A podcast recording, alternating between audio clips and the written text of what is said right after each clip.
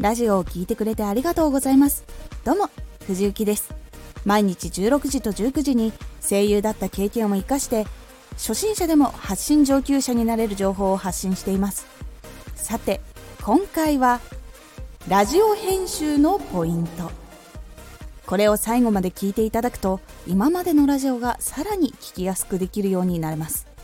少し告知させてください。YouTube もやってます。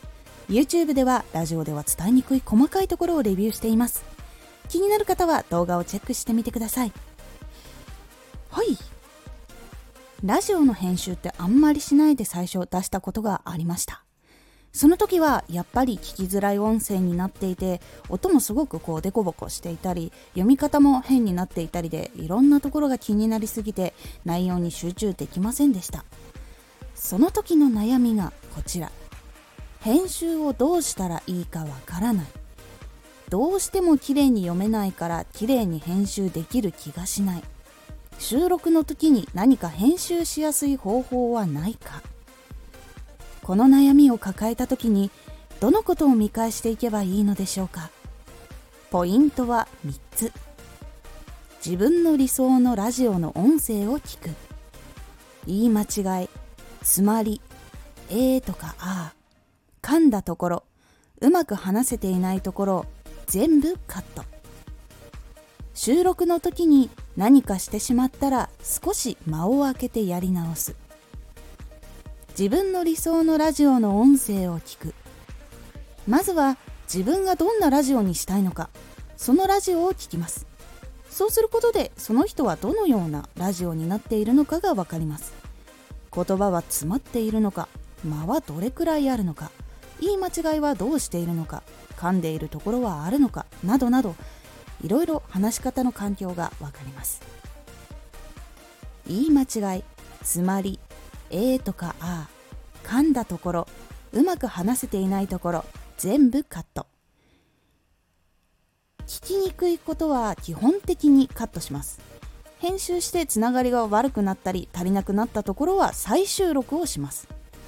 自分のめんどくさいより聞く人のことを優先して作っていきましょう。間は切りすぎてしまうと聞きづらくなる原因になるので自分が話している時に息を吸うくらいの間を空けると自然に聞こえます。収録の時に何かしてしまったら少し間を空けてやり直す。声収録の時に声優がやるやり方ですが噛んでしまったり言い間違いしてしまった時は少し間を空けて文章の頭からやり直すということをします。編集の人が編集しやすいようにするためです。その方法をそのままやることで自分が編集する時にすごく編集がしやすくなります。いかがだったでしょうか？このポイントを編集してきちんと再収録をすることでかなり聞きやすい音声になりますのでやってみてください。今回のおすすめラジオ。収録の時のノイズを減らす方法。収録の時にノイズを減らすことで音声がかなり良くなります。そのポイントをお話ししています。このラジオでは毎日16時と19時に声優だった経験を生かして初心者でも発信上級者になれる情報を発信していますのでフォローしてお待ちください。